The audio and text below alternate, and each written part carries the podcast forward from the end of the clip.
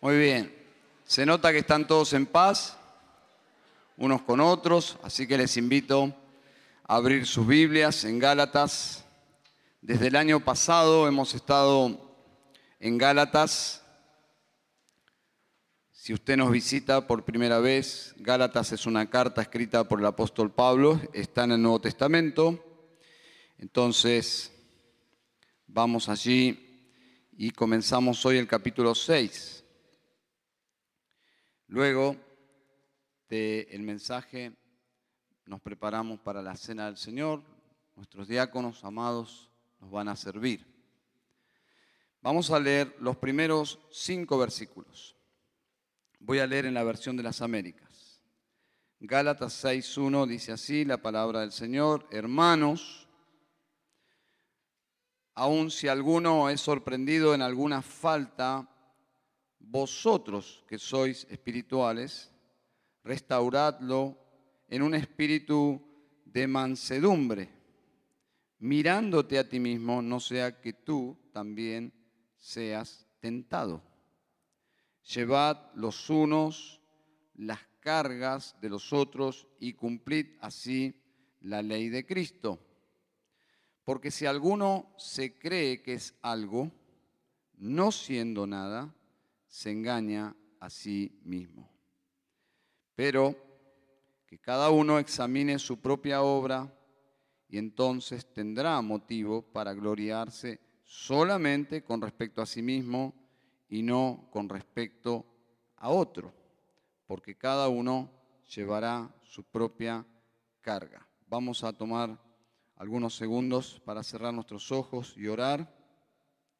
Pídele al Señor por su corazón, por oídos para oír la palabra. Ore también pidiendo por quien ha de predicar, que el Señor nos ayude.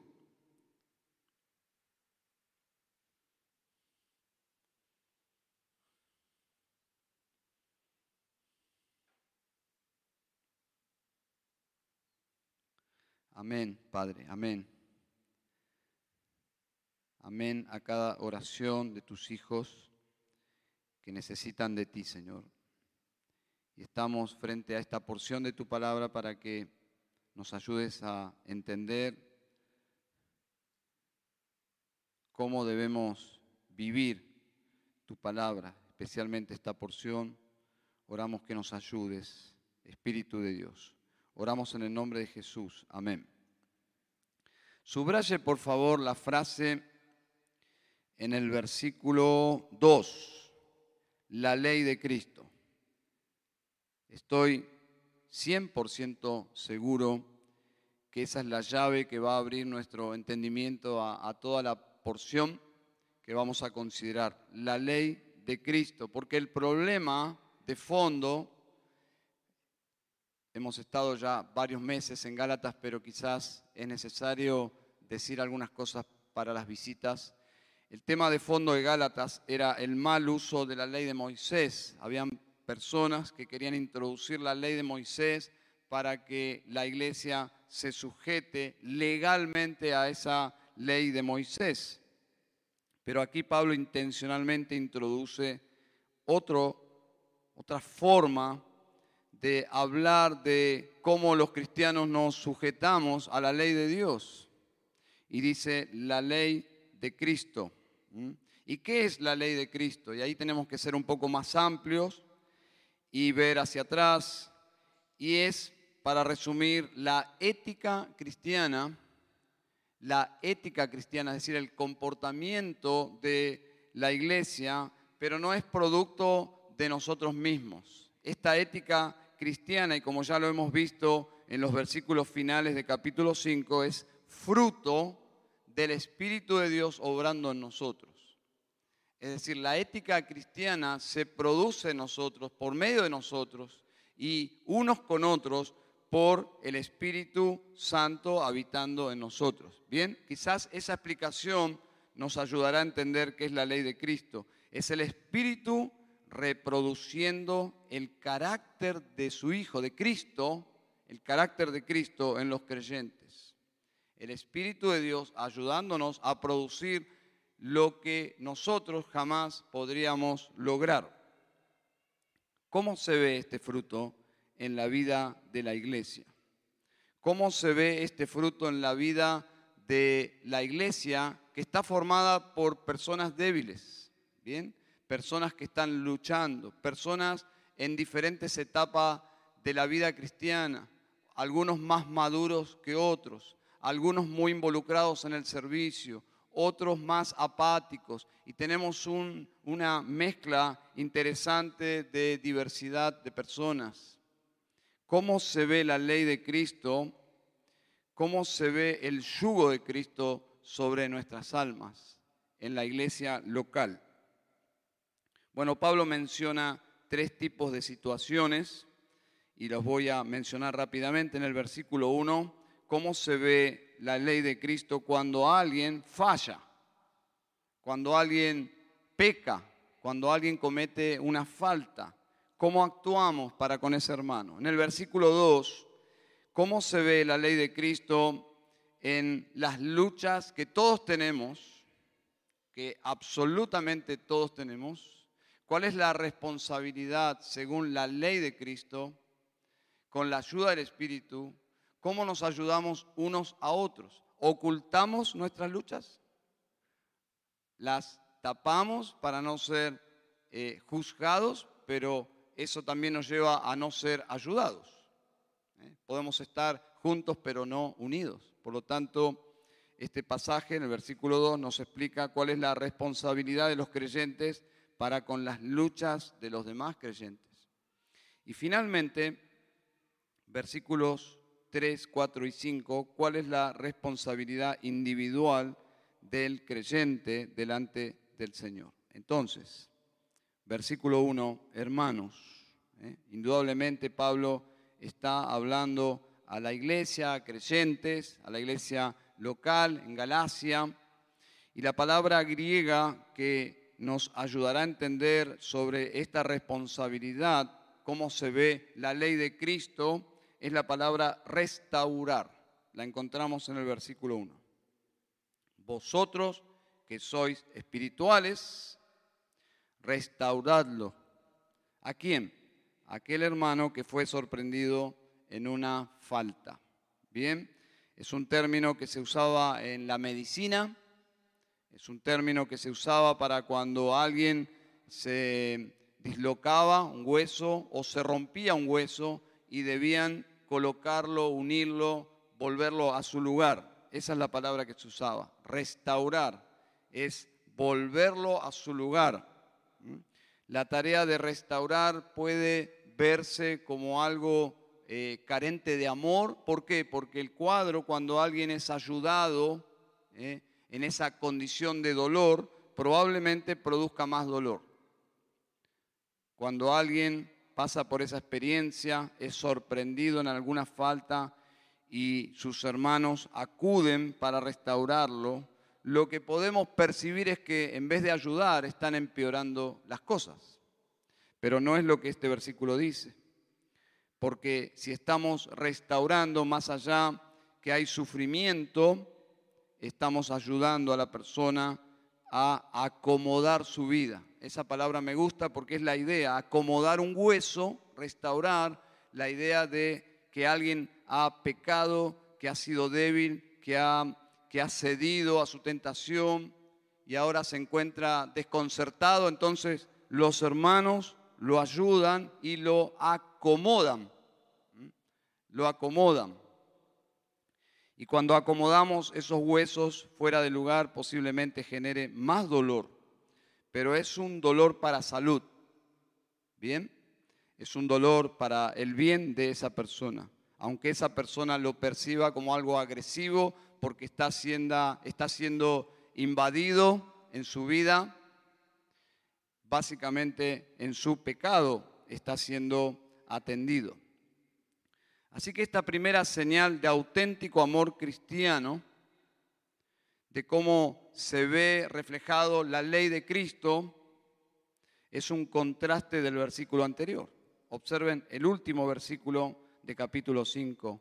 Dice, no nos hagamos vanagloriosos irritándonos unos a otros, envidiándonos unos a otros. En este clima, ¿quién va a querer ser ayudado? ¿Quién va a exponerse en su debilidad? Pero el caso del versículo 1 es diferente porque fue sorprendido. Entonces queda la sensación y podríamos hacernos la pregunta, ¿y si no hubiese sido sorprendido? Esa es una lucha grande, ¿no? Porque una situación es que alguien venga y comparta y abra su vida y diga, ¿saben? ¿Saben hermanos? ¿Sabes hermano que estoy haciendo tal cosa y a Dios no le agrada? Por favor, ayúdame. Esa es una situación, pero la situación del versículo 1 es diferente. Fue sorprendido. Él no vino a confesar, él no vino pidiendo ayuda, él necesita ayuda, pero fue sorprendido. Entonces, ¿qué hacemos en un caso así? Porque queda la sospecha, y si no hubiese sido sorprendido, ¿cuánto tiempo hubiese estado en esta condición? Pero es un camino que no conviene eh, transitar porque, como sabremos que hubiese pasado, la realidad es que fue sorprendido. ¿Y cómo actúa la ley de Cristo cuando alguien es sorprendido? Bueno, esta forma de vivir del versículo 26 de capítulo 5, esta forma, vamos a decir, social dentro de la iglesia de manejar las debilidades es realmente producto de la carne. Lo que une estas tres descripciones del versículo 26 es el ego, el egoísmo. Observen, vanagloriosos. Actuamos jactándonos, vanagloriándonos. Al mirar a los demás y comparándonos con ellos, decimos, wow, yo soy mejor. Y comenzamos a mencionar nuestras virtudes eh, con la ventaja de que la persona ha caído, vanagloriándonos, comparándonos, sintiéndonos orgullosos. Es un camino pecaminoso y es un camino de la carne. Luego dice, irritándonos unos a otros. Ese es el maltrato al abordar el pecado del otro. No es el fin solucionar, eh, restaurar, sino simplemente irritar más la herida. Es en vez de sanar la herida, es echar sal. También es producto de la, de la carne. El resultado de personas centradas en sí mismas, que se ofenden fácilmente, se enojan, discuten, guardan rencor. Indudablemente el Espíritu de Dios no está ahí, porque no es la reacción de alguien humilde que está buscando ayuda, irritándonos unos a otros. Es el contraste, hermanos. Y luego dice, envidiándonos unos a otros. Esta actitud surge de no tener lo que otros tienen. Y alguien que ha ganado ciertas medallas en el campo, en el servicio, y eso genera en personas envidia, también es fruto o obra de la carne. Y lamentablemente esto estaba sucediendo y Pablo pastoralmente está escribiendo para justamente, aplicando el versículo 1, restaurarlos. Ellos necesitaban ser restaurados. Todas estas actitudes demuestran eh, que estaban viviendo al revés de la ley de Cristo. Así que Pablo les dirá cómo se ve el cristianismo en la práctica. Versículo 2. Y cumplid así la ley de Cristo. Debemos tomar la ley de Cristo en serio. ¿Cómo deberían actuar en relación al pecado del hermano? Yo cuando veo el versículo 1, veo la imagen del hijo pródigo volviendo a la casa del padre. Veo la actitud del padre ilustrada en este versículo 1. Veo como él, el padre sale al encuentro de este hijo quebrantado por el pecado. Veo en esa actitud la ley de Cristo. Este hijo que ha caído y quiere levantarse y el padre tiene esta actitud.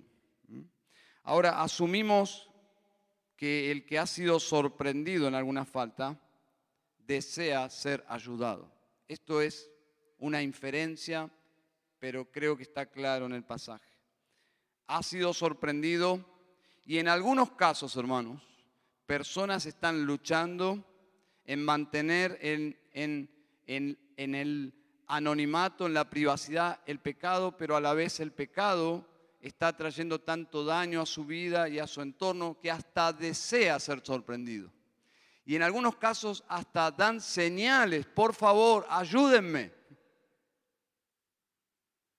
Pero en una iglesia autocentrada, en una iglesia donde todos están autoenfocados, un alma penitente y quebrantada puede andar entre nosotros y sentir que es como un fantasma esa persona, porque nadie advierte necesita ayuda. Nadie advierte que necesita ayuda. ¿Y saben cuándo es que pasa esto? Cuando a nadie le interesa la vida de nadie. Es triste esto. ¿eh? Si alguien podría andar en los pecados más terribles entre nosotros y podría ser un farsante, y, pero lo triste sería si hay personas que ni siquiera advirtieron alguna señal, alguna señal de preocupación. Deberíamos ser sensibles. Si estamos guiados por el Espíritu de Dios, algo, ¿eh? y no estoy entrando en un camino muy místico y, subjetivo, pero algo, si, si estamos en comunión y cercanos, alguien cercano a tu vida debería darse cuenta que hay señales de alarma, hay algo en tu vida que no está funcionando. Debería ser así. Pero aquí no estaba pasando. ¿Por qué? Porque estaban todos compitiendo unos con otros, muy centrados en la comparación y nadie tenía tiempo para sentarse sensiblemente y preguntar, ¿cómo estás, hermano? ¿Con qué estás luchando? ¿Qué ha pasado? ¿Cómo puedo ayudarte? ¿Cómo puedo orar por vos? El asunto se empeora si esa persona no quiere arrepentirse y no es el asunto de Gálatas 6, ya ahí entramos, pasamos páginas hacia atrás, es Mateo 18, cuando alguien no quiere arrepentirse, que ha sido sorprendido y no tiene una actitud de cambiar, ese es otro tema. Pero el énfasis aquí en este pasaje, si ustedes observan, no es el caído, no es el que ha pecado, el que ha sido sorprendido, sino la responsabilidad de la congregación. ¿Y cuál es esa responsabilidad para con el hermano que ha sido sorprendido? ¿Qué debemos hacer? Restaurarle. El pasaje no nos está enseñando que en la iglesia hay dos tipos de creyentes. Si usted ha escuchado eso, si usted lee el versículo 1 y entiende, en la iglesia están los espirituales y los carnales. Ya ese es un lente, una forma de ver el pasaje equivocada. No es lo que Pablo está diciendo. No existe dos clases de creyentes en la Biblia. Hay simplemente un pueblo, el pueblo de Dios. Los que estamos en Cristo, los, los que hemos creído en Jesús, estamos unidos.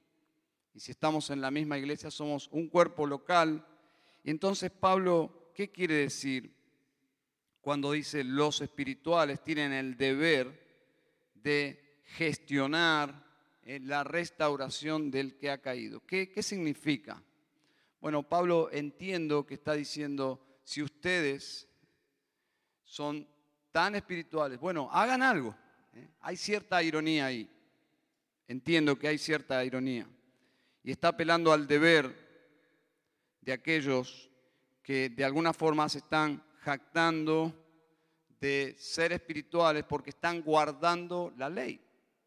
Pero es el camino absolutamente contrario a la espiritualidad. La ley, como ya hemos dicho, simplemente nos muestra lo que debemos ser y no somos. La ley es santa y justa. Es es la plenitud del carácter de Dios, pero es un contraste con nuestro carácter. Por lo tanto, la ley no es el camino, la ley de Moisés, sino es la ley de Cristo. Es, es el obrar del Espíritu Santo en nosotros para ser diferentes de lo que seríamos naturalmente todos nosotros sin Cristo. Por lo tanto, los espirituales, es decir, los creyentes verdaderos, que son espirituales, ¿por qué son espirituales? Porque tienen el Espíritu. Es decir, todos los creyentes son espirituales porque tienen el Espíritu de Dios. El contraste es naturales. Las personas que no tienen el Espíritu de Dios son naturales, actúan como actúa una persona sin Dios. Pero aquí Pablo dice, los espirituales, los que tienen el Espíritu Santo, los que han pasado de muerte a vida, ellos deben ser sensibles y restaurarlo. Es un imperativo. Hermanos, aun si alguno es sorprendido en alguna falta, interesante, sorprendido. Es la misma expresión de Juan 8 cuando dice que una mujer fue traída porque fue sorprendida en adulterio. ¿Y cómo la trató el Señor? Bueno, el Señor la trató con gracia y misericordia. En el versículo 5 de Juan dice, y en la ley nos mandó Moisés a apedrear a tales mujeres. Tú pues, ¿qué dices? Acorralado el Señor, ¿no? Está acorralado. Y el Señor escribía en la tierra, y ustedes saben, ¿no? Su respuesta fue asombrosa. Dice, bueno, ¿quién va a ser el primero que no tenga pecado que tire la primera piedra? Detuvo todo ese plan siniestro y legalista de ver con amplitud de detalles el pecado de los demás, sino el propio. No la condena, la trata con ternura. Es el espíritu de la restauración. Dice, enderezándose Jesús y no viendo a nadie sino a la mujer, le dijo, mujer, ¿dónde están los que te acusaban? ¿Ninguno te condenó? Ella dijo, ninguno, Señor. Entonces Jesús le dijo, ni yo te condeno. Vete y no peques más. Ese equilibrio, ¿no? ¿Qué hago frente a cómo respondo a la gracia perdonadora de Dios? Vete, estás libre, no morirás, no peques más. No sigas viviendo de la forma en que fuiste sorprendida. Si Dios aplicara su ley sobre nosotros, ¿qué sería de nosotros, hermanos? Alguien dijo irónicamente, si aplicáramos ojo por ojo, todos estaríamos ciegos. No es el camino y no era el camino en esta iglesia. Dice, vosotros que sois espirituales, restauradlo en un espíritu de mansedumbre. Y Pablo agrega la humildad para tratar con el pecado de mi hermano. Lo hace en singular, dice, ya no no le habla a la iglesia, sino apela a la responsabilidad individual, porque si bien somos una congregación, pero la congregación está hecha de individuos y Pablo personaliza el mandato y dice, restauradlo en un espíritu de mansedumbre, mirándote a ti mismo. Ahí está el tema. Mirándote a ti mismo. Es lo que hizo Jesús cuando dijo, bueno, en la multitud que estaban muy eh, entusiasmados por matar a esta mujer adúltera, Jesús individualiza quién va a ser el primero. Mirándote a ti mismo. Bien. Entonces dice aquí que no debo actuar con superioridad ¿Y cómo se ve esto en la práctica? Hermanos, en la práctica se observa así. En los pensamientos pueden traducirse en palabras, pero yo jamás haría eso. Jamás haría eso. ¿Estamos seguros? Bajo ciertas circunstancias bajo cierta presión que no haríamos lo mismo o aún peor? San Agustín, pensando en esto, dijo, no hay pecado hecho por algún hombre en que no pueda caer otro hombre. si Dios lo deja abandonado a sí mismo. La humildad que predica este versículo es, cuidado, porque cuando trates con el pecado de alguien, considera que estás hecho de la misma madera. Nunca pienses que jamás a mí me va a pasar. Jamás a mí me va a pasar. Porque podrías en breve tiempo o más tiempo estar eh, lamiendo el mismo polvo, en el mismo piso. Entonces, como dijo Jesús en Mateo 26, 41, velad y orad para que no entréis en tentación. El espíritu a la verdad está dispuesto, pero la carne es débil. Esa es nuestra lucha hasta el día de la trompeta final, hermanos. Estamos convencidos de ser fieles. Todos nosotros queremos llegar bien a la presencia del Señor, queremos recibir el halago del Señor, bien siervo fiel, pero la realidad es que en el camino vamos a ser tentados y Jesús, quien nos conoce bien, dice, el Espíritu a la verdad está dispuesto, sí Señor, pero la carne es débil. Y lo dice en el contexto de un Pedro que está sumamente entusiasmado y yo nunca te negaré y tiempo más tarde le está negando. Pedro.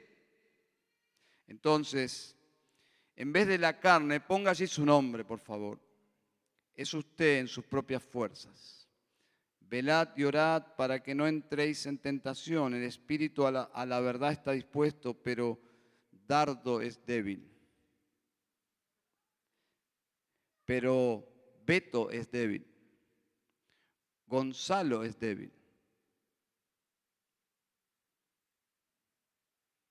Jesús es muy realista con nuestras luchas. Y hoy le está tocando a mi hermano cómo se ve el yugo de Cristo para con él, pero puedo ser yo el próximo. Entonces, el versículo 1, ¿cuál es la responsabilidad de los creyentes para con un hermano que ha cometido una falta? La mayoría de los comentaristas dicen, que el pecado del versículo 1 no es un pecado de rebelión impenitente, una práctica, sino es alguien que ha sido débil, ha sido tentado, ha cedido y ha pecado, pero que está ahí luchando y es sorprendido. Y entiendo que es una correcta forma de ver este versículo. Luego en el versículo 2 dice, ¿cuál es la responsabilidad de los creyentes para con las luchas de los demás en general? Versículo 2. El primer mandato es restaurar al caído. Observen el segundo imperativo. Dice, llevad los unos las cargas de los otros y cumplid así la ley de Cristo.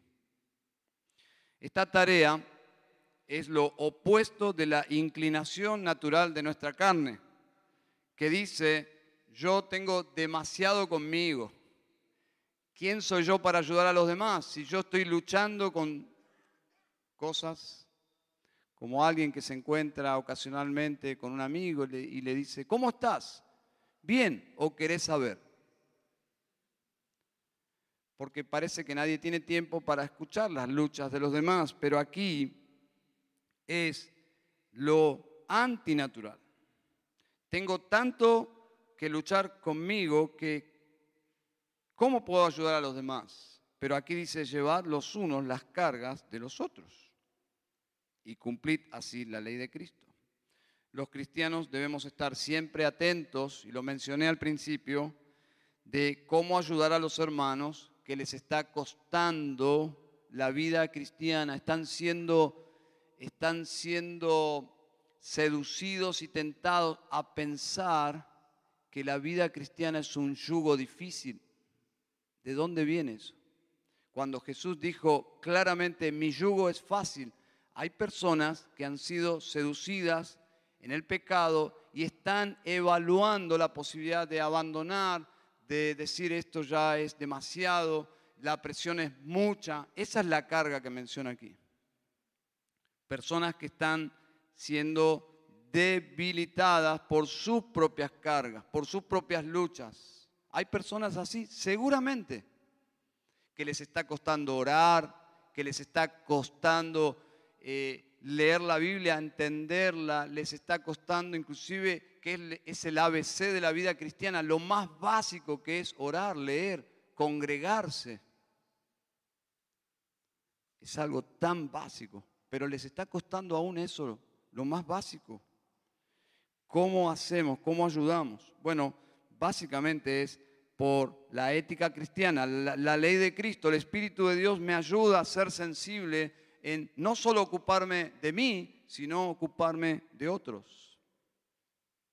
En cierto sentido es lo que ya enseñamos, la cultura del discipulado.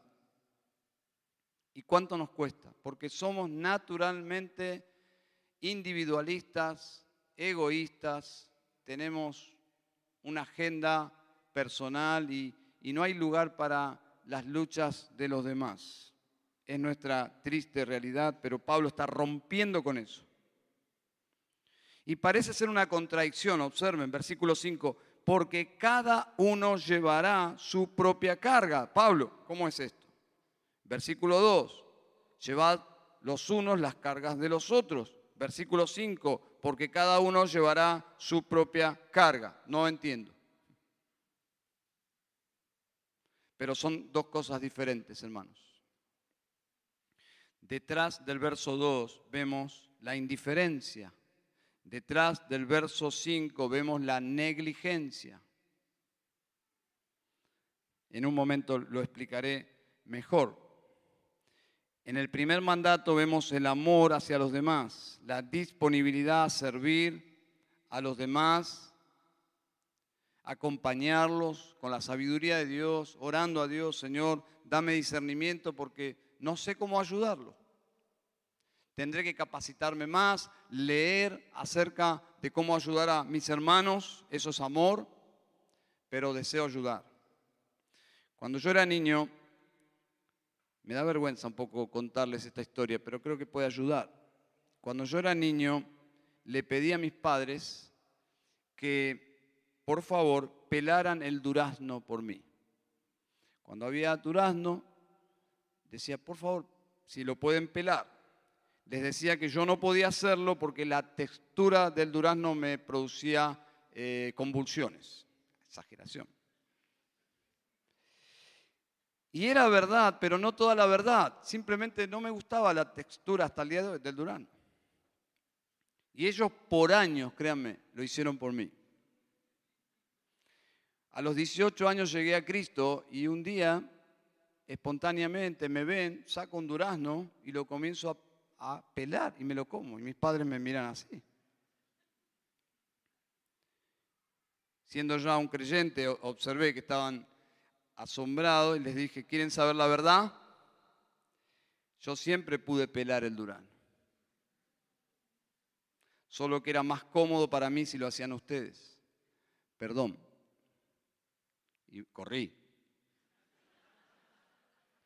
18 años. Hermanos, hay una diferencia entre la fe viva y la fe de los vivos, de los manipuladores. Cada uno llevará su propia carga. Ese es el tercer punto y vamos a terminar rápidamente, pero el segundo punto es, ayuden a los que necesitan de verdad ser ayudados. Esta carga que menciona en el verso 2, ¿la podría y debería llevar solo ese hermano o hermana? Pregunta que usted se debe hacer me corresponde ayudar cuando en realidad es algo que podría resolver solo? Hermanos, tenemos una capacidad de autoengañarnos, pero también para engañar. Y los creyentes debemos ejercitar un amor con discernimiento. No debemos ser serviles, debemos ser siervos. Y hay personas que tienen la tendencia de usar a, las otras personas. Si alguien te quiere usar, no es la voluntad de Dios dejarte usar, sino de eh, ser usado por el Señor para corregir esa actitud. Porque esa persona que es un hermano necesita entender la responsabilidad del versículo 5. Cada uno llevará su propia carga, pero hay situaciones donde hay hermanos que necesitan ser ayudados. La palabra implica que es un peso que realmente le está costando mucho llevar solo. No es el versículo 5 que tranquilamente puede llevar solo y debe llevar solo. La ley de Cristo se ve cumplida en acción cuando nos ayudamos en llevar las cargas que realmente no podemos llevar solos. Así que el pasaje de alguna forma nos exhorta a desarrollar discernimiento. Un ejemplo, cuando alguien está pidiendo ayuda económica, ¿realmente le ayudamos ayudándole? ¿O simplemente estamos profundizando, su debilidad, quizás por falta de mayordomía o de pereza? Necesitamos discernir cuándo ayudar es no ayudar. No sé si me entienden. La ley de Cristo se ve cumplida no solo en la actitud de querer ayudar, sino cómo y a quién ¿Cuál es la responsabilidad de los creyentes para con un hermano que ha cometido una falta? Versículo 1. ¿Cuál es la responsabilidad de los creyentes para con las luchas de los demás? Si están luchando y les está siendo difícil, tenemos que ser sensibles e involucrarnos. Pero en tercer lugar, ¿cuál es la responsabilidad individual del creyente delante de Dios? Versículo 3 al 5. Pablo amonesta a los orgullosos, pasivos, que no están dispuestos a ayudar al caído, sino solo a condenarlo. Ese es el, básicamente el problema aquí. ¿Cómo lo sabemos? Por el último versículo del capítulo 5. Había orgullo, había indiferencia, se lavaban las manos. Es más, se jactaban porque, ¿cómo hace esto este hermano? Yo jamás haría eso. Y el caído seguía caído y el pecado seguía existiendo. Entonces fue la actitud del hermano mayor en la parábola del hijo pródigo, ¿se acuerdan? El hijo mayor de la parábola del hijo pródigo, si ustedes observan, no participa en la fiesta, no está alegre para nada de la restauración de su hermano. Ese es el espíritu que condena este pasaje. Se veía a sí mismo superior, por lo tanto, ¿cómo yo voy a, celebrar qué? ¿Cómo yo voy a participar de esta fiestita? Y ahí estaba el hermano mayor sin entender la gracia de Dios. Se comparó con su hermano y en su propia justicia se sintió justo, pero se sintió solo, lejos del Padre. Así que cuidado, hermanos, cuidémonos del fariseísmo que puede controlar nuestras vidas. Hay una versión poco libre de este versículo que dice así, cada uno esté seguro de que actúa correctamente porque sentirá la satisfacción del deber cumplido sin tener que andar comparándose con nadie. Interesante. El versículo 5 es la palabra carga que no es la misma que el versículo 2, como ya mencioné. Y eso aclara todo, porque si no parecería una contradicción. Aquí no es una carga de peso, sino de una responsabilidad, una tarea asignada, un servicio. Cada uno enfóquese en ser fiel al Señor en su responsabilidad. Esa es la idea. Romanos 14, 12 dice, de manera que cada uno de vosotros dará a Dios cuenta de sí. Esa es la ley de Cristo y el tercer punto justamente habla de eso. El cumplimiento de la ley de Cristo no nos hace grandes, al contrario, solo somos siervos que hacen lo que debemos hacer. Cuidado de ser demandantes. No hay nada más triste que personas demandantes, porque todos los imperativos aquí son de apelando a siervos que aman a Dios, ocupándose de otros, no de personas exigiendo que se ocupen de uno. Hay personas demandantes en la iglesia. ¿Demandando qué? El primer paso para ser restaurado es asumir la responsabilidad de que estás donde estás por tu pecado. Y esa es la primera buena actitud en esa escalera de restauración. Nadie que ha pecado demanda o pone condiciones o exige. El que ha pecado está humildemente tirado allí en, en, la calle, ha sufrido un accidente y solo está diciendo, por favor, ayúdenme. Es un pecado justificar mi propia negligencia echando la responsabilidad sobre otros. Es la inmadurez más triste. Si vas a ser restaurado, tenés que hacerte responsable.